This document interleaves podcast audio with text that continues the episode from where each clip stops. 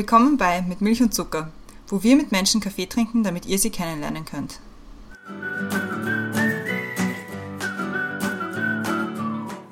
Willkommen zurück bei Mit Milch und Zucker, neue Woche, neue Folge. Mein Name ist Christiane und im Zoom-Fenster neben mir ist wie immer Brenda. Hallo.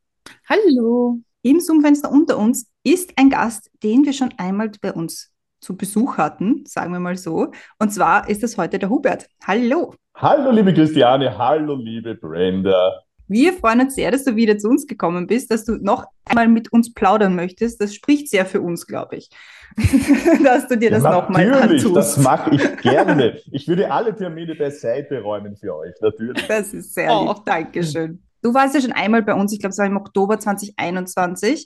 Da ging es um Recht haben, Recht bekommen. Heute geht es um ein bisschen was anderes, das erklärt die Brenda dann nachher. Aber damit wir noch einen kurzen Refresher bekommen, wer du bist und was du machst, stelle ich dich nochmal kurz vor. Du bist sehr viel. Sagen wir so. Ich beginne mal von oben und, und arbeite mich dann nach unten, was du alles so in deinem Leben schon gemacht hast, beziehungsweise welche Studien du so hinter dir hast. Rechtswissenschaft, Magister und Doktor. Dann hast du Kulturwissenschaften studiert, dort mit Bachelor of Arts bist Master der Philosophie, hast den Schwerpunkt medizinische Ethik, was auch wahnsinnig spannend ist und das sicher auch irgendwie so ein eigenes Podcast-Thema sein könnte. hast auch einen Doktor in Philosophie, dann hast du PhD-Programme von Medical Law and Healthcare, also so die Schnittstelle zwischen Recht und Medizin ein bisschen, ähm, sagen wir mal, ausprobiert, obwohl das wahrscheinlich sehr wenig, zu, zu, wenig ähm, mit, mit einschließt. Dann, was haben wir noch? Wir haben einen Masterstudiengang äh, Geschichtswissenschaften Mhm. Also auch mal ganz was anderes. Dann haben wir noch Psychologie. Ich glaube, das machst du immer mal wieder so ein bisschen unter Anführungszeichen nebenher, wofür andere Leute halt. Da bin ich sogar noch, da, da, bin ich sogar noch in der Mindeststudienzeit. Da bin ich ganz stolz drauf. Wahnsinn. Unglaublich. Aber auch zum Beispiel Umweltwissenschaften. Mhm. Äh, ist auch dabei bei dir. Und was du jetzt eingefangen hast, ist, du hast eine Masterclass im Method Acting im Lee, Lee Strasberg Institute in New York City gemacht. Ja. Also auch wieder ganz was anderes. Es ist ein Wahnsinn. Also, wenn man sich das anschaut, es, ist, es geht von bis. Man kann über alles sicher Podcast-Folgen machen. Wir haben uns heute aber ein ganz besonderes Thema rausgepickt. Und das erklärt jetzt die Brenda ein bisschen. Genau, und ich war total überrascht. Ich habe mich heute nachgeschaut. Ich habe gedacht, das muss doch letztes Jahr gewesen sein, der Podcast mit dir. Und das war im Mai 2021, also schon eineinhalb Jahre her. Mhm. Und da denke ich mir, wie die Zeit vergeht. Aber okay. Aber gut, dass wir uns heute treffen. Wir haben uns das Thema überlegt. Kampf gegen die Spaltung der Gesellschaft. Was kann und darf eine einzelne Person dazu beitragen? Wir haben mit dir über das Thema, über das Thema Recht gesprochen, und zwar im Mai 2021 und ob es immer gerecht ist. Heute haben wir ein spezielleres Thema und haben uns total lange überlegt, wie wir darüber sprechen können. Und es trifft sich sehr gut, dass du gerade an einem Buch arbeitest, wie man deinen Social Media Kanälen entnehmen kann, zum Thema Spaltung der Gesellschaft. Deswegen wollen wir heute mit dir darüber sprechen, was eine einzelne Person beitragen kann und darf, welche Werkzeuge wir haben, uns zu wehren und ob wir uns eigentlich wehren müssen und wo Zivilcourage anfängt und das Recht aufhört. Wir fangen wie immer an mit den Questions to Go und Christiane hat die erste. Bist du bereit? Ja. Sehr gut. Film oder Serie? Film. Inspiration hole ich mir durch. Bücher. Als Kind wollte ich werden.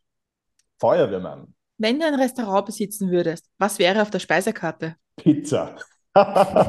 Womit kann man dir eine Freude bereiten? mit einem ehrlichen Feedback. Wenn du ein Video haben könntest von einer Situation deiner Wahl aus deinem Leben, welche wäre es? Meine Taufe. Ganz spontan und aus dem Herzen. Für welche Anliegen gehst du auf die Straße? Für alles, was mir wichtig ist. Welches Lied darf auf keiner Playlist fehlen? Love Unreal von Black Label Society. Danke sagen möchte ich. Meinen Eltern. Und jetzt kommt eine Frage, die wir für dich abgeändert haben, weil wir kennen die Antwort schon, deswegen haben wir gedacht, wir stellen sie dir anders. Und zwar, wie trinkst du deinen grünen Tee? Ohne Zucker und ohne Milch.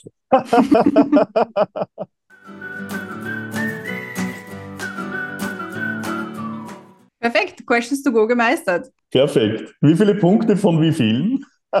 Alle von allen Punkten. Ich weiß gar nicht, wie viele Fragen. Ohne, ohne Telefonjoker. Ja, sehr gut ja. gemacht. Und auch wirklich wie aus der Pistole geschossen. Also. Wunderbar. Sehr gut. Und wir können ja ein bisschen aus dem Nähkästchen plaudern. Wir haben es ja für dich geändert, die Questions to Go, weil viele hast du schon gehabt. Und deswegen mhm. haben, haben wir als Fragenstellende jetzt einen anderen, äh, andere Fragen gehabt. Und das ist ein mhm. bisschen kompliziert, weil man es schon ja. so gewöhnt ist. Das ist, werden wir aus unserer Routine rausgerissen. Ein bisschen. Aber das ist eh das, gut so. Ist eh gut ist so. Ja, gut. Man muss die Komfortzone ja. hier und da verlassen. Genau. Genau. genau. genau. Du warst ja, wie gesagt, schon einmal bei uns, deswegen schauen wir mal, wie sich die Antwort geändert hat auf die erste große Milch- und Zuckerfrage. Also das letzte Mal warst du bei uns, haben wir gerade gesagt, im Mai 2021. Was ist oder war der beste, eigentlich heißt es Kaffee, aber für dich sagen wir grünen Tee, den du seither getrunken hast? Der beste war sicher in Rom vor der spanischen Treppe in einem Café. Und das war zwischen Weihnachten und 4. Jänner dieses Jahres. Da war ich in Rom und habe das genossen. Das Ambiente und den grünen Tee. Also über Neujahr warst du dann in Rom? Genau, ich war vom 23. Ah, cool. Dezember bis zum 4. Jänner und unglaublicherweise in der Silvesternacht hatten wir beim Kolosseum in der Silvesternacht an die 20 Grad plus. Uh. Uh. uh unglaublich. Ein guter Ort zum Feiern, das neue Jahr, oder? ein guter Ort, um das neue Jahr zu feiern. Ich war etwas enttäuscht, das Silvesterfeuerwerk hat genau 30, 40 Sekunden gedauert, aber es war sehr intensiv. Soll ich dir erzählen, was mein Silvester war? Unbedingt. Ja, ich bin nach London geflogen und habe mich dezent ins Hotel gesetzt und einfach eine ruhige Nacht verbracht, ohne Laut, oh. ohne irgendwas und einfach nur britisches Fernsehen genossen. Wunderbar. The Crown, oder was hast du gesehen? Nein, ich habe Panel-Shows nachgeschaut, die mir noch gefehlt haben in meiner Audition. Wunderbar. Aber du hast ja, ich weiß ja, weil ich folge dir ja und ich sehe ja deine mhm. Instagram-Stories mhm. und so. Und ich weiß ja, dass du unter anderem auch in Rom warst, um an deinem Buch zu schreiben. Genau, da habe ich begonnen, ja. Und das passt total gut, weil du über die Spaltung der Gesellschaft schreibst. Mhm. Und du hast ja auch im Oktober 2021 schon ein Buch rausgebracht, nämlich mhm. Exit Covid Plädoyer für die Impfpflicht. Mhm. Und wenn man Österreich ein bisschen kennt, weiß man, wenn man das Wort Impfpflicht irgendwo sagt, schon ein bisschen Stimmung bekommt, würde ich mal sagen. Da drehen sich die Augen in die eine oder in die andere Richtung, ganz genau. Und deswegen wollte ich wissen, wie bist du auf die Idee gekommen, jetzt ein Buch über die Spaltung der Gesellschaft zu schreiben? Und mhm. beginnt es vor Covid oder mit Covid? Das beginnt, um ehrlich zu sein, ist das ein Thema, das mich seit, seit Jahren umtreibt. Ich frage mich schon immer, also in die berufliche Tätigkeit als Rechtsanwalt, um das kurz anzusprechen, bin ich eher hineingerutscht. Es hat sich ganz einfach so ergeben, zunächst aus Unschlüssigkeit. Ich kam auf die Uni nach der Matura, war froh, juhu, Freiheit in der großen Stadt Linz. Jetzt beginnst du zu leben. Und nachdem ich doch irgendetwas studieren musste, habe ich ganz einfach mit Jus begonnen. Und das hat dann ganz einfach eine gewisse Karriere grundgelegt. Es hat mir Spaß gemacht, ich habe das verstanden. Aber meine wahre Leidenschaft war immer eigentlich die Gesellschaft. Warum funktioniert die Gesellschaft so, wie ich sie vor mir sehe? Was sind hier die, die einzelnen Mechanismen, die Motivatoren? Und da habe ich mich dann eben weitergebildet, viele andere Dinge studiert. Und bei Covid ist mir dann so richtig aufgefallen, dass, und das war aus meiner Sicht früher nicht unbedingt so, zumindest in meiner Lebensspanne, dass man mit Andersdenkenden nicht mehr reden kann. Warum? weil der andere sofort als Feind abgewertet wird, sofort die Intelligenz abgesprochen wird, die Moralität abgesprochen wird und man am liebsten davonläuft, wenn man einen Andersdenkenden sieht. Und das war ein Mechanismus, den ich nicht wahrhaben wollte als empathischer, denkender, fühlender Mensch und habe mich gefragt, woher kommt das Ganze? Und das war mehr oder weniger der Ansporn, mich vertieft damit auseinanderzusetzen. Das war ein Thema, das mich schon immer beschäftigt hat. Aber so die vertiefte, der wirkliche Anstoß ist dann durch Covid geschehen. Jetzt hast du ja im alten, im, im alten Buch, im ersten Buch, über die Impfpflicht generell geschrieben. Ist das jetzt quasi die Antwort auf das erste Buch? Das würde ich nicht so sehen. Ich würde eher so sagen, dass mir das erste eine Ouvertüre bereitet hat für das, was ich jetzt mache. Ich muss ehrlicherweise sagen, das erste war, das war wahnsinnig schnell geschrieben. Das war eine Sache von zwei Wochen erste Version, dann noch einmal drüber und in drei Wochen ist die Sache gestanden und der Verlag war extrem schnell äh, und hat das innerhalb weniger Wochen auch publiziert, was sehr ungewöhnlich ist, aber das Thema hat gebrannt. Und für mich war es ganz einfach ein, damals ein, ein notwendiger Ausbruch, weil ich so verletzt war durch die Spaltungen in der Gesellschaft und vor allem auch, weil ich Todesfälle äh, von Covid in der Familie hatte und das ganz einfach nicht verstehen wollte und konnte. Das war ein Aufschrei. Und da habe ich meine Kompetenz als Rechtsanwalt, aber auch als Ethiker genommen und mich damit beschäftigt und bin zum Ergebnis gekommen, in der damaligen Situation ist, wäre eine Impfpflicht zu befürworten. Diese Meinung teile ich noch immer. Jetzt nicht in dieser Situation und die Umsetzung in Österreich war gelinde gesagt katastrophal. Das hat das letzte Vertrauen zerstört. Aber in der damaligen Situation war das aus meiner Sicht richtig und ich würde das wieder so machen. Ich habe aber gesehen, dass ich mit dieser ganz klaren polaren Meinung auch polarisiert habe und auch mitgewirkt habe an einer Spaltung. Das hat jetzt nicht einmal, nicht einmal damit etwas zu tun, dass ich teilweise groteske Drohungen und auch Morddrohungen und so weiter erhalten habe. Damit musste ich ja rechnen, wenn ich so pointiert an die Öffentlichkeit trete. Aber gerade das Thema Impfung spaltet so, wie es kein anderes tut, nicht einmal aus meiner Sicht jetzt die Ukraine oder die Dinge, wo Menschen gegeneinander aufgehetzt werden. Und das war eine Situation, die ich natürlich live an vorderster Front mitbekommen habe, weil ich mich exponiert habe. Ich habe da von beiden Seiten etwas abbekommen. Einerseits die Drohungen von den Impfgegnerinnen und Impfgegnern, andererseits sehr, sehr viele, das war deutlich überwiegend übrigens, sehr, sehr viele Zuschriften der berühmten vulnerablen Gruppen, die mir geschrieben haben, danke, endlich denkt jemand an uns, wir werden ja sonst im Stich gelassen und es interessiert sich keiner für uns. Und das war für mich ganz interessant und ich bin ja ein Mensch, der, auch wenn ich beruflich oft harsch formulieren muss und oft polarisiere und Partei ergreife für die eigene Mandantschaft. Aber ich bin ein Mensch, dem die Harmonie, dem, das, dem der gute Umgang miteinander, die ordentliche Kommunikation ganz wichtig ist. Und da habe ich wirklich einen Impuls verspürt, Jetzt versuche ich zu vereinigen, zunächst einmal zu verstehen, was ist eigentlich los und will meinen Beitrag leisten, dass wir vielleicht wieder zusammenkommen. Ich total recht. Mir ist total interessant, die, Gedanken weiterzuführen. Und ich denke mal, ist es nicht auch ein bisschen ein Problem, dass man bei Themen und jetzt, ob es jetzt die Impfpflicht ist oder ob es äh, Migration, Asyl, Ukraine, was auch immer ist, dass eigentlich, dass man das irgendwie so vorgelebt bekommt, jeder postuliert eine Meinung und sagt, das ist mhm. meine Meinung und davon der weiche ich auch hundertprozentig nicht ab und alle anderen sind blöd. Ja.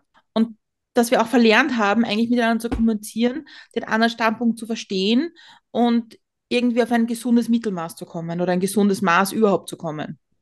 Mhm. Also mit Mittelmaß würde ich dir nicht recht geben. Das Mittelmaß, das ist so nicht warm, nicht kalt, nicht Fisch, nicht Fleisch. Ich denke, zwischen richtig und falsch kann es auch kein Mittelmaß geben. Die Frage ist nur immer, was ist richtig und was ist falsch? Von welchem Standpunkt äh, beurteile ich das? Äh, zwei Aspekte möchte ich ansprechen auf deine Frage. Der erste, was ich wirklich bedauere, ist, dass wir als Gesellschaft nicht die eigentlichen richtigen, wichtigen Fragen ansprechen. Das tun wir nicht.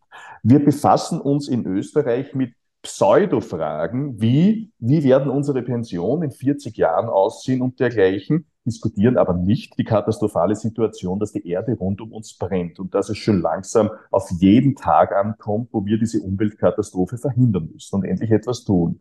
Oder äh, das Thema der Migration ist auch so eines, das ganz groß herumschwirrt, das extrem aufgebauscht wird. Ich möchte das keinesfalls herabmildern oder ins Lächerliche ziehen. Natürlich gibt es Ortschaften und Gemeinden, die erheblich überfordert sind, äh, wenn jetzt plötzlich Dutzende Migrantinnen und Migranten kommen und versorgt werden müssen und die vom Staat im, im Stich gelassen werden. Aber das wird hochgespielt und das ist eigentlich, wenn man vergleicht, damals 1956 und so weiter, als in Ungarn der Aufstand war, da sind zehnmal so viele nach Österreich gekommen und Österreich hat auch keinen Bürgerkrieg und keine größere Spaltung erlebt. Oder wir haben auch den Zweiten Weltkrieg, den wir verursacht und verschuldet hatten, auch relativ gut überstanden. Da sind diese paar tausend wirklich arme Leute, die jetzt nach Österreich kommen, doch wirklich nicht das große Thema. Und das Zweite, was du völlig richtig angesprochen hast, äh, das ist das Thema der Methodik. Wir, wie diskutieren wir? Wie kommunizieren wir miteinander? Und diese Kommunikation ist für mich einerseits sehr verlogen, weil wir uns den eigentlich wichtigen Fragen nicht widmen. Und zweitens, woher kommt diese Polarisierung, dass wir einander so extrem ablehnen? Äh, ich habe ich hab in meinem Buch die ersten gut 200 Seiten schon fertig, die historische Analyse, wie ist es zur, zur Spaltung gekommen, das lässt sich für mich historisch ganz klar nachvollziehen. Jetzt sind wir auf jeden Fall in einer polarisierten äh, Situation und ich denke, diese wird aufrechterhalten und verstärkt durch einen ganz wesentlichen Mechanismus. Und das ist die Angst. Die Angst wovor? Jeder wird mir recht geben, momentan sind wir alle überfordert. Das hat es zumindest schon wahrscheinlich in den letzten Jahrhunderten nur so um 1920 gegeben, dass sich die Welt so schnell ändert, Erster Weltkrieg war da zu Ende, spanische Grippe, Millionen Tote, Hungersnöte und so weiter. Keiner wusste, wie geht's weiter. Österreich war gerade erst eine Demokratie geworden, konnte damit nicht umgehen, hat sich vor Diktatur gefürchtet und so weiter. Jetzt haben wir aus meiner Sicht bei weitem keine so schlimme Zuspitzung, aber doch auch schon nicht schlecht. Wir haben einen Krieg in unmittelbarer Nachbarschaft. Wir haben Spaltungen nach Covid, wobei Covid glücklicherweise überwunden sein dürfte. Wir haben eine wirtschaftliche Problematik und alle bekommen mit. Ich glaube, das ist das Hauptthema.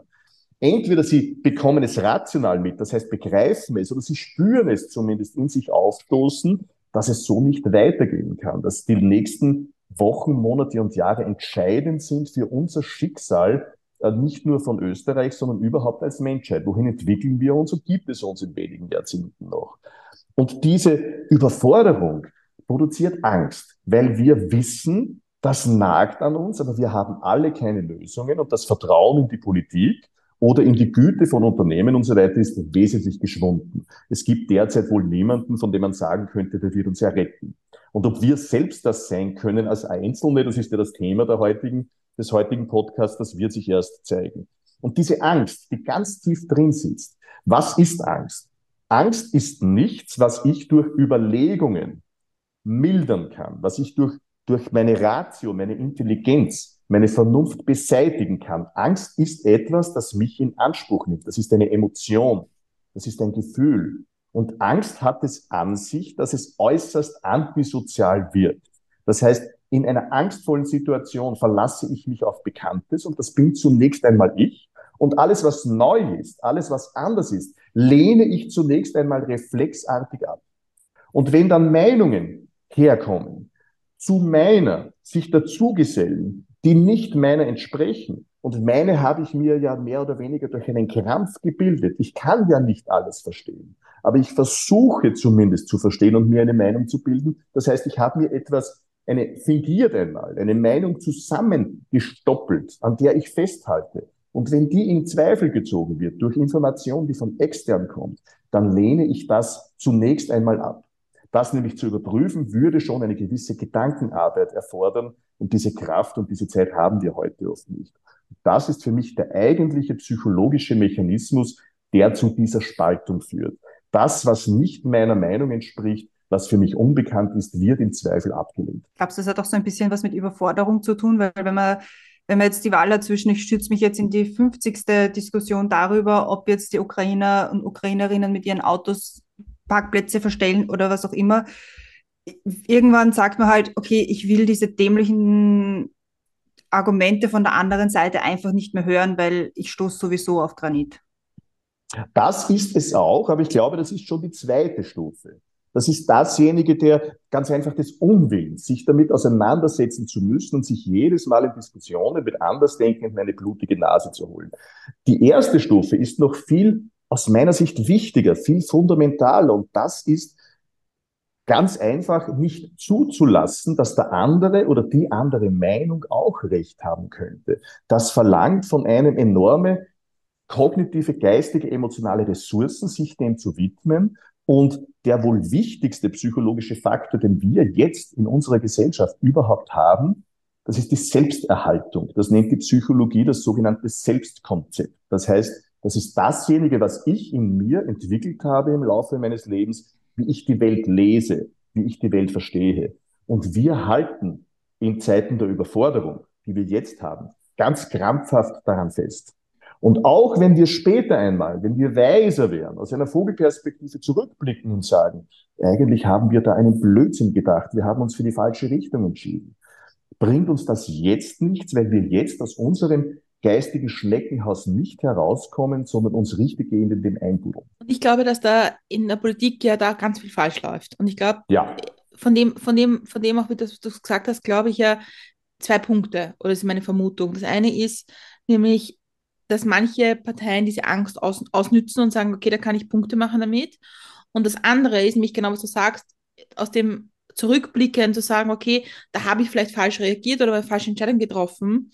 Und auch als Partei, als Politikerin, Politiker zuzugeben, okay, da habe ich einen Fehler gemacht. Das war eine blöde Einschätzung oder eine schlechte Einschätzung oder ein Fehler.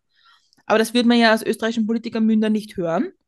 Und da könnte man vielleicht überwinden, was jetzt mit, mit Corona am Anfang passiert ist und bla bla bla. Wenn man einmal sagt, zurückblickend sagt, okay, was haben wir gut, was haben wir schlecht gemacht, was lernen wir daraus? Und solange wir das nicht aufarbeiten, gibt es zwei Seiten. Das ist für mich, ich gebe dir völlig recht, das ist für mich ein Verstärkungsfaktor. Das ist nicht der Ursprung, aber das baut auf dem aus, so wie die Gesellschaft offenbar in Österreich derzeit gestrickt ist. Was das Entschuldigen der Politik betrifft, ja, das wirst du in Österreich tatsächlich, mir ist kein einziger Fall bekannt, wirst du niemals hören. Ich weiß noch, dass sich die Angela Merkel in Deutschland äh, aufgrund eines absolut verfehlten Beschlusses der, der äh, Ministerpräsidentenkonferenz 2021 öffentlich entschuldigt hat beim deutschen Volk. Das ist dir hoch angerechnet worden. Das wäre in Österreich absolut undenkbar. Was in Österreich viel mehr passiert. Wir haben hier schon immer, das lässt sich auch erklären durch die lange Reihe der großen Koalitionen, beziehungsweise ähm, der Sozialpartnerschaft teilweise auch, die ja an sich verbindend wirken soll. Aber da hat es immer die zwei großen Ideen in Österreich gegeben, den Sozialismus oder die Sozialdemokratie auf der einen und die Konservativen auf der anderen. Die Deutschnationalen sind ja dann erst gewachsen in den letzten paar Jahrzehnten und die haben ganz einfach Österreich untereinander aufgeteilt. Das hat schon zu einer gewissen Polarisierung geführt. Und das steckt noch immer in uns drin, gemeinsam mit dem, dass wir die NS-Vergangenheit eigentlich nie richtig aufgearbeitet haben. Bis 1986, Kurt Waldheim ist damals zum Präsidenten gewählt worden, stand im Verdacht, möglicher Kriegsverbrecher im Zweiten Weltkrieg zu sein. Und das wurde ja bis dorthin alles totgeschwiegen und teilweise auch noch dann. Österreich lebt ja schon eigentlich seit den letzten 70, 80 Jahren davon, das erste Opfer des Nationalsozialismus gewesen zu sein und man will die eigene Schuld nicht eingestehen. Was tatsächlich passiert, es gibt in Österreich eine vergleichsweise unbedeutende Partei, die MFG, die ist völlig in der Versenkung verschwunden, worüber ich persönlich nicht böse bin, um ehrlich zu sein. Und daneben gibt es noch die FPÖ. Und es gab ja auch eine große Partei. Die FPÖ dürfte derzeit nach den Umfragen ohne die größte sein, aber ich meine die, die ÖVP mit dem System Kurz, das noch immer nicht zur Gänze abgeschafft ist wo man stark darauf gesetzt hat, zu polarisieren und sich dem Populismus verschrieben hat. Und ein wesentliches Element des Populismus ist es ja, einfache Wahrheiten oder sagen wir so, einfache Antworten auf komplexe Fragen zu bieten. Teilweise wird ja dadurch auch die Bevölkerung wirklich für dumm verkauft. Und das ist leider etwas, was teilweise noch immer in Österreich ganz gut funktioniert, weil auch die Medien äh, so funktionieren und wie wir mitbekommen durch allerhand äh, öffentliche Ermittlungen, äh, oft auch eine Hand die andere wäscht, was die Politik betrifft. Und da gebe ich dir recht, Kommunikation ist das A und O einer modernen Demokratie. Und gerade Covid hat gezeigt, wie man durch absolut falsche Kommunikation Vertrauen zerstören kann. Das ist losgegangen, dass der damalige Bundeskanzler Kurz äh, schon Monate bevor äh, die, die größte Welle dann ausgebrochen war, verkündet hat, Covid ist in Österreich beendet. Das ist weitergegangen mit einem Zickzack an Verordnungen und dergleichen, wo man offensichtlich versucht hat, das grüne Bundesministerium auszubremsen, das Gesundheitsministerium. Und der Gipfel war natürlich die Verordnung der Impfpflicht, wo man zunächst gleich signalisiert hat, wir werden die ohne dies nicht kompetent und konsequent durchsetzen. Macht euch keine Sorgen. Das ist dann nur ein Aufruf und so weiter. Wenn der Gesetzgeber sagt, wir beschließen etwas und dann werden wir das nicht umsetzen. Wer soll das noch ernst nehmen? Und solche Sachen hat es leider in der Vergangenheit viele gegeben. Und dazu kommt noch, dass sich oft in der Bevölkerung auch der Eindruck verstärkt hat, dass viele Ressourcen der Politik eingesetzt werden, um gewisse Herrschaften vor einem Strafverfahren zu bewahren. Und das in der größten Gesundheitskrise, die wir die letzten Jahrzehnte hatten. Und da darf es einen nicht wundern, wenn die Leute das Vertrauen in die Politik völlig verloren haben. Die Frage ist, wie bekommen wir das wieder zurück? Das geht nur auf völlig neuer Basis. Wir müssen einen völlig neuen, ehrlichen Weg der Kommunikation finden. Auch das werde ich in meinem Buch deutlich herausarbeiten. Und das geht bei mir nur, nach meinem Verständnis, Kommunikation auf Augenhöhe. Das heißt, nicht über andere zu richten, auch wenn diese eine andere Meinung haben, auch wenn diese vielleicht eine Meinung vertreten könnten, die allgemein nicht vorteilhaft wäre, weil sie Menschenleben gefährdet oder aufs Spiel setzt. Aber die Leute muss man einbinden. Und da gibt's auch schon Rezepte dafür. Das müssen wir probieren. Und das, das fällt mir so schwer in der, in der Debatte um Asyl und Migration. Weil wenn man nicht einen gewissen Grundkonsens hat und sagt, okay, zumindest der Grundkonsens ist es, es gibt Menschenrechte und die halten wir uns einmal. Also wenn das nicht, und wenn dieser Grundkonsens vom praktisch von der, vom Tablett genommen wird und gesagt hat, das brauchen wir eh nicht, Menschenrechte sind auch blöd und Ausländer sind sowieso alle blöd, dann wo, wo können wir zusammenkommen? Ohne ein, ein gewisses mhm. Grundverständnis der Grundwerte irgendwo zu haben, auch im, Min im Mindestmaß. Da gebe ich dir grundsätzlich recht, nur glaube ich, dass wir hier teilweise ähm, etwas im Elfenbeinturm oder etwas im geschützten Bereich sitzen, Bitte jetzt kein Angriff, liebe Brenda. Ich nehme mich natürlich auch nicht aus und gerade wir Akademikerinnen und Akademiker. Aber natürlich erschreckt es mich, dass eine Regierungspartei, die den Kanzler stellt, plötzlich auf die Idee kommt, die Menschenrechtskonvention braucht ja nicht mehr zu gelten oder nicht für alle. Was bedeutet das? Es gibt Menschen, die mehr wert sind als andere. Und zwar nicht, weil die einen Österreicherinnen und Österreicher sind und die anderen die berüchtigten Ausländerinnen und Ausländer, sondern es gibt gewisse Klassen von Menschen, die vom Haus aus mehr oder weniger wert sind. Und da sind wir bald beim Rassismus, dass die weiße Rasse den Farbigen höherwertiger sein soll. Da sind wir bald bei allem Möglichen. Wozu das in der Geschichte geführt hat, das weiß doch wohl mittlerweile jedes Volksschulkind. Aber ich denke, dieser Ansatz ist etwas zu akademisch. Ich glaube nicht, dass den Durchschnittsösterreicher oder die Durchschnittsösterreicherin die Frage der Menschenrechte und der Grundrechte als solche, als Begriff interessiert. Aber ich glaube, wir haben tatsächlich alle ein gemeinschaftliches Interesse. Und das heißt, dass niemand im Stich gelassen werden soll, dass niemand zurückgelassen werden soll. Und was ich ehrlicherweise nicht verstehe, was mich persönlich umtreibt, warum das auf dieser Basis nie diskutiert wird. Die Diskussion verläuft immer an der Front Österreich gegen Nicht-Österreich. Die Diskussion geht aber nie darüber, wer ist bedürftig, wer braucht eine Absicherung seiner Existenz oder wer nicht. Wenn man das diskutieren würde, bin ich mir sicher, ich würde auf deutlich mehr Verständnis stoßen, weil das nachvollziehbar ist. Brenda, du bist skeptisch. Ich bin ich total skeptisch. recht. Ich bin's auch. Aber die derzeitige, die nur anhand der Staatsbürgerschaft differiert, da komme ich ja nicht in die Herzen der Menschen. Da erreiche ich nur den Verstand und der Verstand entscheidet aber nicht. Der Verstand sagt nicht Zustimmung, ja oder nein. Wenn jemand empathisch dabei ist, dann ist er mit Herz und Verstand dabei und nicht nur mit dem Verstand. Aber das Problem ist ja in der Debatte und genau an dem Beispiel, äh, dass, und leider hört man das, hört man das so oft, wir haben es so oft gehört, es ist zu präsent, dieses, wir müssen uns zuerst mal um unsere armen Leute kümmern, bevor wir uns um die anderen kümmern. Ja, ja, klar. Und da bist du wieder auf dem Punkt, wo du sagst, okay, aber pff, wie soll man da jemals zusammenkommen oder wie soll man da jemals irgendwo einen Weg finden gemeinsam? Da gebe ich dir recht, ja. Da gebe ich dir recht, ganz einfach, weil diese Aussage alleine schon so fatal ist. Sind wir uns ehrlich, was bedeutet das? Unsere Leute. Das ist, ich muss das in aller Brutalität sagen und ich traue mich das, weil das, mit dem habe, mich, habe ich mich ausführlich befasst. Das ist Rassismus in Reinkultur. Mhm. Unsere Leute sind mehr wert als andere.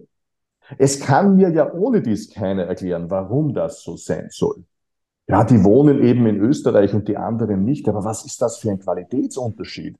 Der, der, der Zufall der Geburt und wie viele der Österreicher, wir kennen ja die üblichen Erzählungen. 60, 80, 100 Prozent der Wiener würde es nicht geben, wenn nicht viele Böhminnen und Böhmen und so weiter vor 100 Jahren gekommen wären und dergleichen. Es gibt ja keinen reinen Österreicher, keine reine Österreicherin mehr. Glücklicherweise, Gott sei Dank. Aber das ist genau diese verfehlte Diskussion, die da läuft, dass man auf, auf Schlagworte, auf, auf populistische Begriffe wie unsere Leute so viel Wert legt. Man muss einmal definieren und das geht nicht anders. Das setzt auch eine gewisse Bereitschaft von allen voraus, sich darauf einzulassen. Was sind unsere Leute? Was soll das bedeuten? Und dann würde man ehrlicherweise draufkommen müssen, dass das ein Schlagwort ist ohne irgendeinen tatsächlichen Hintergrund. Wenn die Brenda und ich, ich kommen ja aus Simmering, beziehungsweise ist die Brenda immer noch dort. Und wenn man dort auf der Straße unterwegs ist, wir haben ja, keine Ahnung, wann sind wir das erste Mal so straßenwahlkampfmäßig draußen gewesen, so, keine Ahnung, sagen wir 2014 herum. Und da war immer das, das das Problem, also, oder was wir und was uns halt begegnet ist, da hat es ja diese Spaltung auch schon gegeben. Also wir gegen die. Das ist, das die hat sich halt immer verändert. Und im Endeffekt war es dann aber immer zurückzuführen, wenn man dann nachgefragt hat, so, naja, mhm. aber wie viele, wie viele Ausländer kennen es denn, die jetzt den Arbeitsplatz von ihrem Freund weggenommen haben? Ja, eh keine. Also wenn man mhm. nachfragt, dann, dann kommt man ja eh auf irgendein anderes Grundproblem. Und was dann mhm. aber halt auch schnell gekommen ist, so, ja, aber die Politiker, die, sie, die wissen ja gar nicht mehr, wie das bei uns ist. Also auch dieses Fehlen vom Verstehen, also dass man, dass man quasi die verschiedenen Ebenen nicht mehr wirklich nachvollziehen mhm. kann. Mhm. Das sind leider auch Ideen, die aus der Vergangenheit kommen, äh, die viel mit Erziehung zu tun haben, auch vorangegangene Generationen. Das wird eben uns so erzählt und das wird leider auch immer ein Thema sein. So funktioniert ganz einfach die Gesellschaft. Aber ich gebe dir schon recht, ich kann mich auch noch erinnern in meiner Jugend, ich bin äh, auf dem Land aufgewachsen, Grenze Niederösterreich, Oberösterreich in den 1970er Jahren. Und da war es auch gang und gäbe. Da ist einmal Ende der 1970er Jahre eine türkische Familie in unseren Ort gezogen. Ein kleiner Ort mit ein paar tausend Einwohnern, versprengte Häuser und Bauernhöfe. Und das war eine Sensation. Und ich als Kind dachte mir damit, dabei natürlich nichts, ein paar Jahre alt. Und dann wurde mir von verschiedenen Seiten gesagt, mit denen darfst du nicht spielen, das sind ja Türken. Und ich konnte damit gar nichts anfangen. Was sollte das sein, bitte, ein Türke? Und ich, ich habe ja Spaß mit denen. Ob die jetzt perfekt Deutsch können oder nicht, ist mir doch völlig egal. Aber das sind, das muss man auch ehrlich benennen, das sind Vorurteile. Das ist etwas, was man aufgesogen bekommt wie mit der Muttermilch, das im Leben leider oft bestätigt wird, und zwar nicht durch Erlebnisse, sondern wiederum durch Hörensagen. Was sich verselbstständigt, das hört man von allen Seiten. Sonst wäre ja nicht erklärbar, dass du sagst, liebe Christiane, wie viele derartige Leute kennst du denn, die dir die Arbeitsplätze weggenommen haben? Na, gar keine, selbstverständlich, weil das eben nur ein Vorurteil ist. Wie kann man sich Vorurteilen stellen? Indem man bewusst Kontakt mit jenen aufnimmt, vor denen man sich offenbar ängstigt. Auch das ist nämlich wieder, da bin ich mir sicher, Vorurteile sind ein Angstprozess, sind ein Unsicherheitsprozess. Und da lehne ich im Zweifel ganz einfach einmal ab. Und das ist eine Aufgabe der Politik und auch von uns als Gesellschaft, dass wir uns diesen Ängsten widmen und diese aktiv angehen. Und das ist nicht leicht. Sich einer Angst zu stellen, ist kein leichter Prozess, aber das werden wir als Gesellschaft machen müssen, wenn wir erwachsen werden wollen. Eins der Erlebnisse, die ich in den letzten Wochen hatte, warum die Christiane und ich auch darüber gesprochen haben, eine Folge, eine Podcast-Folge darüber zu machen zu wollen, war, dass ich wo war und da war bei einem Schalter und da waren mehrere so Kundenverkehr und da war ein Mann, hat sich beraten lassen zum Thema Versicherungen. Mhm. Und der, der Mann, der sich beraten hat lassen, war gebürtig wahrscheinlich eher aus dem türkischen Raum mhm. oder familiär, wie auch immer, und hat aber sehr gut Deutsch gesprochen, also schon mit Akzent, aber gut Deutsch gesprochen. Und der, der Berater hat immer gesagt, äh, du verstehst mich, du sprichst Deutsch. Ja. Und, ja. und hat, hat ihm so sie immer ein bisschen rübergeworfen, dass er das eigentlich nicht, dass er das nicht versteht, dass er nicht Deutsch spricht, dass er mhm. Ausländer ist und so weiter. Und ich bin dann, und das war auch noch wahnsinnig laut, also das hat jeder in diesem Raum mhm. gehört. Mhm. Und ich habe dann wirklich überlegt, ob ich was sagen soll. Ob, ob ich da hingehen mhm. soll und sagen, sagen Sie, sind Sie, geht's noch? Ich meine, man kann normal mit Menschen reden, auch wenn sie nicht so gut Deutsch können. Mhm. Aber, und ich war, und da, da, das finde ich so eine Frage, was macht Sinn, da einzumischen oder zu sagen, hilft man den Menschen eigentlich, wenn man da jetzt rein grätscht und sagt, sag mal, hat es ihnen, ne? Mhm. Oder das ist, ist, das, ist das ein Thema, wo wir sagen müssen, okay, da kann man entgegenwirken und da kann man sagen, für eine der beiden, so, so sind wir nicht. Ganz schwierig. Das ist, ja. glaube ich, das liegt immer im Auge der betrachtenden Stelle, ganz klar. Menschen sind unterschiedlich und jeder wird da eine andere Meinung haben. Ich kann nur für mich persönlich sprechen. Äh, einerseits ist eine, so eine Situation extrem entwürdigend für den Betroffenen. Wirklich extrem. Ich nehme dem das Recht ab, als Mensch wertgeschätzt und gewürdigt zu werden, wenn ich mit ihm in einer derartigen herablassenden Kindersprache rede. Noch dazu vor allen anderen Leuten mit einer gewissen Lautstärke. Äh, ich persönlich würde sehr stark dazu tendieren, dass ich sofort dorthin stürme und den Beamten oder Bankbeamten, wer es immer auch war, äh, zur Rede stelle. Aber Erstens, genau wie du richtig angesprochen hast, bringt es wirklich etwas? Das könnte ja dazu führen, dass sich der noch eher bestärkt fühlt in seinen Vorurteilen und sagt, ja, ja, jetzt kommt irgendein Bobo zu mir mit langen Haaren und Bart und will mich belehren. Andererseits bringt es auch dem unter Anführungszeichen Opfer irgendetwas. Vielleicht war ja der kurz davor und hätte es ja auch geschafft, sich dieses Angriffs zu erwehren, weil er ja offenbar gut Deutsch konnte. Und wenn der schlagfertig ist, dann gibt er ihm das zurück und der andere steht da und schaut blöd. Das heißt, diese Möglichkeit hätte ich ihm dann möglicherweise genommen. Die Frage ist auch immer, was getraue ich mich als derjenige, der das mitbekommt, zu tun? Und ich denke immer, das Wichtigste ist, ich muss auf mein persönliches Seelenheil achten. Ich darf nicht über meine Grenzen hinausgehen und darf mich nicht überbeanspruchen, indem ich mich möglicherweise sogar selbst einem Angriff aussetze. Wir kennen das ja aus U-Bahnen und dergleichen. Natürlich ist immer das, äh, die Rede von der Zivilcourage und die halte ich auch sehr hoch. Aber es gibt jedes Jahr einige Schwerverletzte und teilweise auch Todesopfer, die sich bei Streitereien einmischen und dann selbst verletzt werden und attackiert werden von einer Gruppe. Ich persönlich würde auch immer danach differenzieren, ist da nicht nur rhetorische, verbale Gewalt im Spiel oder wird auch körperliche Gewalt eingesetzt? Ich sage ganz ehrlich, wenn ich eine körperliche Gewalt mitbekomme, das heißt, der wird handgreiflich gegen ihn, baut sich vor ihm auf, dann stehe ich sofort da und werde ihm beiseite stehen. Ich bin immer sehr stark bestrebt, Schwächeren zu helfen. Aber auch das ist eine, eine persönliche Abwägung. Für manche wird es besser sein, sie greifen zum Handy und rufen die Polizei oder versuchen Hilfe zu organisieren. Aber ich sage ganz ehrlich, ich will mich hier nicht über andere Personen stellen und sagen, was ist notwendig, was sollte man tun, das sollte jeder für sich selbst wissen und vor allem hier seinem Herzen und seinem Gewissen folgen. Also ich habe die klassische Variante gewählt und mhm. habe der Organisation, wo das passiert ist, einfach ein, einen Tweet geschickt und habe gesagt, ob sie nicht einmal ihre Mitarbeiter schulen wollen. Das hat jetzt zwar das diesem Mann in erster Linie nichts geholfen, mhm. aber ich habe gedacht, vielleicht für Nachfolgende. Das ist gut, unbedingt. Das ist sehr zu empfehlen. Ja. Das, was ich jetzt gesagt habe, das sind meine meine ehrlichen moralischen Erwägungen. Rechtlich sieht die Sache natürlich wieder möglicherweise anders aus und ich bin ja auch Rechtsanwalt. Äh, rechtlich folgendes, was du völlig richtig angesprochen hast, das ist mit Sicherheit etwas, was dem Unternehmen auf den Kopf fällt, wenn so etwas passiert. Das ist klassische Diskriminierung, das ist Beleidigung, da gibt es im Strafgesetzbuch einige Paragraphen, die so etwas verbieten. Ich würde in einem solchen Fall rechtlich unbedingt dazu raten, das entweder aufzunehmen mit dem Handy. Äh, das darf man. Das Thema ist immer, darf ich etwas aufnehmen und vorspielen, darf ich es nicht. Wenn ich Zeuge einer Straftat wäre, werde und das nicht anders dokumentieren kann, und das werde ich nicht anders dokumentieren können, darf ich es aufnehmen und darf es sogar filmen. Das würde ich dann dem Dienstgeber zur Verfügung stellen. Der soll sich damit wirklich etwas überlegen. Es gibt auch Antidiskriminierungsstellen, denen man das zur Verfügung stellen kann. Und wenn es ganz besondere Auswüchse annimmt, also wirklich extrem beleidigend ist, dann würde ich sogar der Polizei zur Verfügung stellen, die sich überlegen müssen, ob das nicht den Verhetzungstatbestand oder dergleichen erfüllt.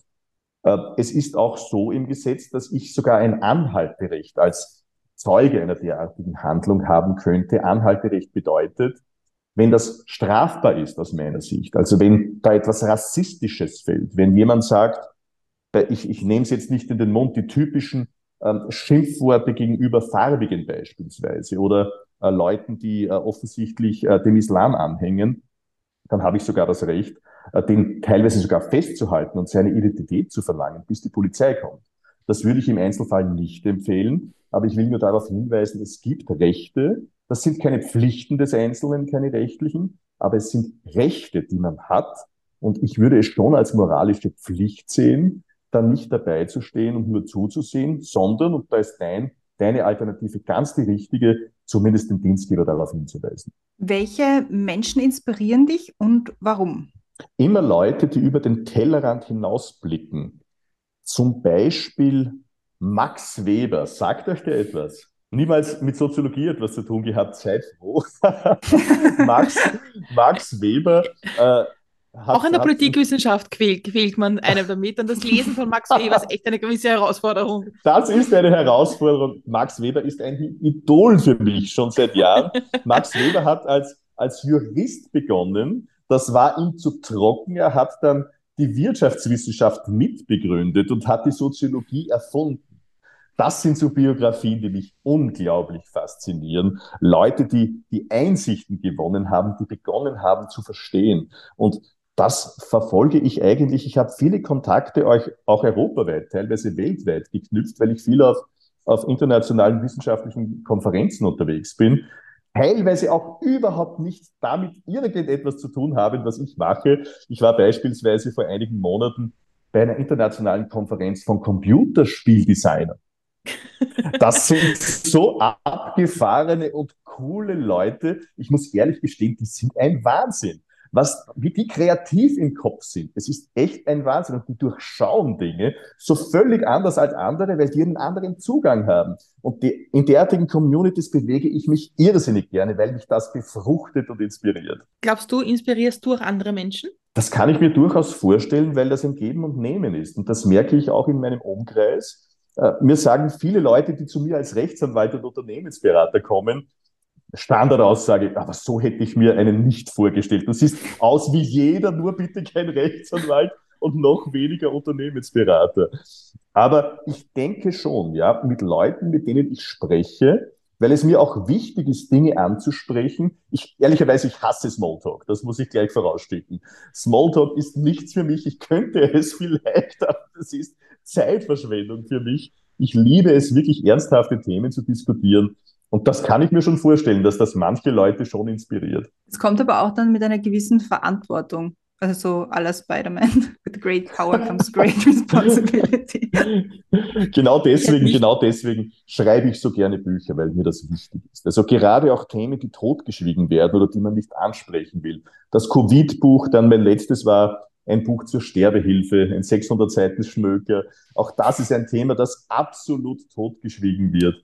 Und jetzt die Geschichte mit der Spaltung. Das ist mir eben wichtig. Ich möchte, ich möchte das ganz uneigennützig auch der Gesellschaft zurückgeben. Ich, ich, muss ehrlich sagen, ich habe ja so ein unglaubliches Glück, der zu sein, der ich sein, der ich bin und der ich sein möchte. Ich bin ein Arbeiterkind. 20 Jahre vorher hätte ich nie die Chance, studieren zu können. Jetzt habe ich die Chance, noch immer zu studieren. Ich habe die Chance, als Rechtsanwalt gutes Geld zu verdienen. Ich habe die Chance, das zu sagen, was mir wichtig ist, ohne dass ich inhaftiert werde. Wie zum Beispiel äh, wenige äh, Dutzend Kilometer im Osten in Ungarn oder dergleichen. Das ist so eine unglaubliche Chance und solange ich diese Möglichkeit habe, möchte ich sie nutzen und möchte auch dasjenige mir von der Seele sprechen, was mir wichtig ist. Da kommt es natürlich auch praktisch, dass du weißt, was du sagen kannst. Weil ich glaube, das ist ja auch so ein bisschen eine Herausforderung, gerade wenn man sich schwierigen Themen widmet, dass sich zu wissen, wo sind Grenzen und wo sind Grenzen, was ich auch anderen Menschen noch sagen kann und was sind Dinge, die ich jetzt anderen nicht ungefragt am Schädel hauen kann und vielleicht auch den Ton besser treffen, als wenn man sich Dinge ungefragt am Schädel haut. Ja, du hast recht, das weiß ich schon beruflich, dass ich weiß, wie weit ich gehen kann. Ehrlicherweise, auch das fällt mir nicht immer leicht. Ich hatte schon Situationen, wo ich mich sehr stark beherrschen musste. Ich kann mich erinnern, ich hatte vor etwas mehr als einem Jahr eine, eine Fernsehdiskussion mit einem Bundespräsidentschaftskandidaten von einer unter Anführungszeichen impfkritischen Partei, und wenn ich neben dem sitze und höre, dass die ganzen Millionen Impfopfer in Europa, die schon gestorben sind an der Impfung, totgeschwiegen werden und dergleichen, dass die Impfung keine Impfung ist, sondern eine misslungene Gentherapie und dergleichen. Also, dass ich da nicht aufspringe und dem so richtig die Meinung reingeige, das verlangt schon einiges von mir. Das fällt mir auch in persönlichen Gesprächen nicht immer leicht. Ich habe ein sehr, sehr hohes Gerechtigkeitsempfinden und ich komme sofort auf die Palme, wenn ich sehe, dass Schwächere misshandelt werden. Also wenn bei mir jemand in meiner Sichtweite ein Tier misshandelt, dann stehe ich sofort bei dem und beutle alles aus ihm raus. Nur die Gefahr dabei ist, und deswegen versuche ich mich doch sehr zurückzunehmen, das ist mein Gerechtigkeitsempfinden. Wer sagt mir letzten Endes, dass mein Gerechtigkeitsempfinden das Richtige ist? Ich bin nicht Richter, ich bin noch weniger Henker, ich bin nur derjenige, der sein Leben lebt und der seine ethischen Ideale hat. Und das müssen nicht die richtigen sein. Die können sich morgen theoretisch schon ändern. Und das ist die Gratwanderung, der ich mich ausgesetzt sehe. Deswegen versuche ich mich immer etwas zurückzunehmen, aber es ist tatsächlich oft so, dass es in mir brodelt. Ich spüre das total, weil ich, ich habe im Umfeld jemanden, der äh, unter Anführungszeichen impfkritisch ist und sehr viele Dinge glaubt, von denen, die man so als Vorurteile hört, aus einem gewissen verschwörungstheoretischen um Umfeld. Und ich habe wirklich eine Zeit lang versucht, eine, eine normale Diskussion zu führen, sagen, okay, erklär mir das oder, oder was müsstest du wissen, das. Aber irgendwann denkt man sich, ich habe auch die Energie nicht mehr und ich, ich habe diese Argumente nicht mehr und die Antworten und die, auf die Argumente sind einfach derart abwegig, dass man sich denkt, ich diskutiere jetzt auch nicht mehr drüber. Es ist jetzt einfach nur mehr, nein, mit dir rede ich auch einfach gar nicht mehr drüber, weil ich halte das nicht aus. Ist aber auch ein Fehler, weil im Grunde man lässt sich die, man lässt die Diskussion einfach stehen. Ja, aber liebe Brenda, du bist nicht die Politik. Die Politik hat die Aufgabe, das menschliche Zusammenleben, das meine ich jetzt ganz positiv und entlastet, die Politik hat, das, hat die Aufgabe, das menschliche Zusammenleben zu regeln.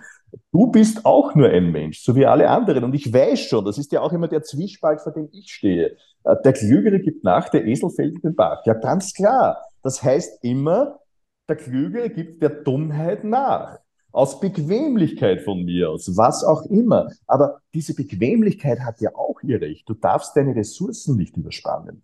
Wenn du jetzt alle deine Energie hineinwirfst, eine Person zu versuchen zu überzeugen, dass die dortige Auffassung die falsche ist, vielleicht nimmt dir das Energie, die du anderswo sinnvoller einsetzen könntest. Ehrlicherweise, da glaube ich und vertraue auf, auch darauf, dass du auf dich selbst vertrauen kannst und das immer ganz gut einschätzen kannst. Und ehrlicherweise viele Leute, die verbohrt sind in einer Verschwörungsideologie, die holst du ohne dies nicht heraus. Da hat es auch wenig Sinn, dir das wirklich anzutun. Ich denke ganz einfach, das ist auch mein persönlicher Zugang zumindest. Ich versuche den kleinen Kreis rund um mich, den ich positiv beeinflussen kann in Richtung Menschengüte, in Richtung Menschenwürde, auch positiv zu beeinflussen. Was ich nicht kann, kann ich nicht. Aber das ist auch nicht meine Aufgabe. Aber man könnte einfach einen Podcast anfangen und einfach andere Leute darüber ein, einzuladen, darüber zu reden und vielleicht mehr Leute zu bewegen. Ihr macht das schon, eben. Meine genau. tiefste Hochachtung, ganz genau. Ich glaube halt, und das ist wahrscheinlich ein, auch ein Punkt, den man irgendwo diskutieren muss, diese Menschen, die diesen Dingen glauben und die glauben, dass in den Teststäbchen Chips eingebaut sind und irgendein Bullshit.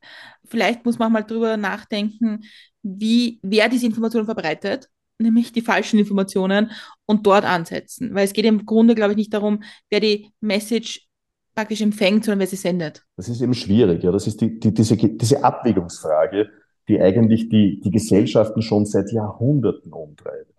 Wann beginnt Zensur? Wann sollten sie aufhören und welche Zensurmaßnahmen sind zulässig? Letzten Endes würde es ja bedeuten, gewisse Meinungen einzuschränken, äh, diese zu zensurieren. Und das ist extrem heikel. Ich verstehe ganz genau, dass du natürlich keine Zensur willst, sondern du willst natürlich nur, dass zumindest die Unwahrheit dieser falschen Mythologien herausgearbeitet wird und von öffentlicher Stelle auch. Das ist ja etwas, was fehlt derzeit, von öffentlicher Stelle aus klargestellt wird. Da bin ich absolut bei dir. Das ist noch keine Zensur, sondern das ist verantwortungsvolle Kommunikation des Staates mit seinen Staatsbürgerinnen und Staatsbürgern.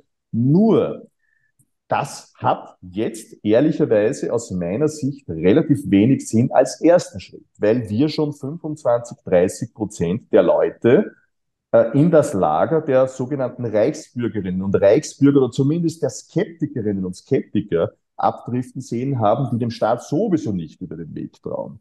Schritt eins müsste für mich sein, die Politik muss langsam, aber stetig wieder Vertrauen aufbauen. Dass man wieder auf sie hört und sich durch den Kopf gehen lässt, was die Politik sagt und es nicht gleich als absurd, als totalitär und so weiter ablehnt. Und da muss man jetzt beginnen, weil wir nicht jahrelang Zeit haben, das wieder zu etablieren. Es muss jetzt anfangen. Und wie kann das funktionieren? Ganz einfach und ehrlich aus meiner Sicht, ehrlich die tatsächlichen Probleme ansprechen, die wirklichen Probleme ansprechen, sich nicht mit irgendwelchen Pseudo-Fragen auseinandersetzen, wie wird die EU in zehn Jahren das Bargeld verbieten oder nicht. Das ist dermaßen ein lächerliches Thema, dass ich jetzt schon merke, wie meine Verdauung streikt. Das ist es nicht, sondern die wirklich wichtigen Themen. Was sind wir als Menschen wert? Wie verstehen wir uns als Menschen? Sind wir als Menschen gleichwertig oder sind wir es nicht? Und wenn nicht, aus welchen Gründen? Wie sichern wir uns ab? Wie bewahren wir unsere Lebensgrundlagen? Das sind die Fragen. Und wenn man die nicht stellt und zu diskutieren und zu beantworten versucht, dann werden wir kein Vertrauen mehr schaffen, aufzubauen in der Politik und umgekehrt. Wir haben ja in der Themenvorstellung oder im Thema generell die Frage, was kann und darf eine einzelne Person dazu beitragen, also gegen die Spaltung der Gesellschaft. Glaubst du, es gibt so, ein, so eine Art Werkzeugkoffer, den man jedem, jeder Bürgerin, jedem Bürger zur Verfügung stellen kann, damit das, also so, so wie Duct Tape, damit wir die Spaltung verhindern? Ich denke, ich bin gerade dabei, das für mein Buch auszuformulieren. Ich denke ehrlicherweise, aus diesem Tal, in dem wir uns jetzt befinden, wird nur herausführen, wenn wir ein völlig neues Menschenverständnis entwickeln. Das heißt, wenn wir uns als Menschen völlig neu und ebenbürtig definieren und das geht nur breit angelegt. Und ich bin fix davon überzeugt, von oben herab darf gar nichts mehr kommen, gerade in dieser Situation. Das führt erst recht wieder zu Widerstand und zu Spaltung, sondern es muss von uns herauskommen. Das Wir beginnt beim Ich. Nur das, das klingt alles so unglaublich toll äh, und so überzeugend, aber wie setzen wir das um? Das ist die eigentliche Kunst an der Sache. Und da bin ich fix davon überzeugt, es hängt tatsächlich von jedem Einzelnen von uns ab. Ich würde mir persönlich aus tiefstem Herzen wünschen, dass wir als Menschen, auch wenn andere anderer Meinung sind, diesen gegenüber mit offenem Herzen herantreten, diesen gegenüber auf Augenhöhe würdig reden, nicht andere Personen herabsetzen, nicht andere Personen ins Lächerliche ziehen, ihnen keine Menschenwürde, keine Intelligenz und so weiter absprechen. Ich glaube, das wäre ganz wesentlich. Das nämlich würde es erst erlauben, dass man aus dieser Abwehrhaltung herauskommt. Die Abwehrhaltung, die jetzt ja dadurch geradezu produziert wird, weil wir merken, dass uns der andere ablehnt. Und das ist vice versa. Das ist ein Kreislauf, den auch wir als Einzelmenschen versuchen können zu unterbrechen. Und wenn das mehrere machen, dann kann das gelingen. Aber einen Werkzeugkasten, liebe Christiane, ich gebe dir völlig recht, das wäre schön, einen solchen zu haben. Ich habe ihn nicht und ich bin auch immer sehr, sehr zurückhaltend, was derartige Werkzeugkästen betrifft. Die haben nämlich oft die Gefahr, in sich auch wieder totalitär zu sein. Das heißt, da wird etwas vorgegeben, an das man sich halten soll, das angeblich irgendeine Lösung verspricht, irgendeine Besserung verspricht. Und das ist wieder etwas, das von oben kommt. Und das ist für mich sehr, sehr gefährlich. Weil wir schon so über die Zukunft sprechen, stelle ich dir jetzt die letzte mit Milch und Zuckerfrage. Und zwar reisen wir die Zukunft. Es sind fünf Jahre vergangen. Es ist das Jahr 2028. Was ist im besten Fall in den letzten fünf Jahren in deinem Leben passiert? Ich blicke zurück auf die letzten fünf Jahre. Ich bin, ich spüre eine tiefe Befriedigung, die in mir ausgeht und ich kann sagen, ich habe Gutes in der Welt verstärkt und ich habe einigen Menschen zu einem besseren Leben verholfen. Wenn ich das sagen kann, geht es mir gut. Das war auch eine Mörderaufgabe. Das ist die Frage, welche Ziele man sich setzt. Für mich ist das gar nicht so eine Mörderaufgabe. Für mich ist das ein Prozess, der laufend passiert. Und ich versuche jeden Tag etwas besser in meinem Sinn, das heißt stimmiger für mich zu werden. Und das gelingt mir momentan ganz gut. Das ist ganz einfach ein Prozess, das ist kein konkretes Ziel, das ich mir setze. Jeder Tag wird besser als der vorige. Ich finde, bei solchen Aussagen ist mir so schwer, noch eine Frage zu stellen, weil ich finde, es sind ja. so gute Schlussworte. eine Sache vielleicht, eine Sache vielleicht, okay. der ich mich in den nächsten Monaten intensiv widmen werde, äh, mit einem medizinischen Spezialisten, Suizidprävention, die gibt es in Österreich nicht.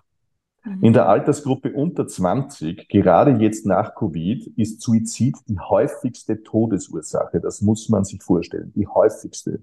Und es gibt in Österreich so gut wie keine Suizidpräventionsmaßnahmen. Dem werde ich mich in den nächsten Monaten massiv annehmen. Und wenn es uns da gelingen sollte, dass wir einige Leute wirklich vor einem sinnlosen Suizid bewahren, dann kann ich durchatmen, dann ist viel gelungen. Ja, ich meine, es ist prinzipiell die Frage, ob alles, was die Psyche betrifft und auch in einer erweiterten Form das Soziale eigentlich, auch wie man das sehen, ob das nicht gerade sehr leidet unter dem, Extrem. was wir diskutieren. Extrem. Also einerseits, es ist schon immer so gewesen, dass man, wenn man psychisch erkrankt ist oder, oder Probleme hat, überfordert hat, stigmatisiert ist. Das ist, das wird ja nicht einmal als Krankheit angesehen. 25 bis 30 Prozent der Bevölkerung entwickeln in ihrem Leben einmal eine Depression. Und noch immer ist das ein Makel. Die Person soll sich doch zusammenreißen und so weiter. Noch immer gibt es keine anständige Psychotherapieleistungen auf Krankenschein. Das gibt's in Österreich ganz einfach nicht. Das ist ein enormer Makel. Und was noch dazugekommen ist, das würde ich ganz massiv, eines der schwersten Versäumnisse der Politik in den letzten Jahren, wir haben absolut auf die Jugend vergessen. Und die Jugend wird uns das hoffentlich einmal verzeihen. Ich habe unglaublich viel Hoffnung in die jüngste Generation. Die haben die Medienkompetenz, die verstehen, wie Internet, wie soziale Netzwerke funktionieren. Die verstehen auch besser als wir alle, wie die Welt funktioniert. Weil sie mit offenen Herzen herangehen und weil sie sagen, ich will mich nicht mehr in das Hamsterrad einspannen lassen und bis äh, zum Tod am Schreibtisch arbeiten.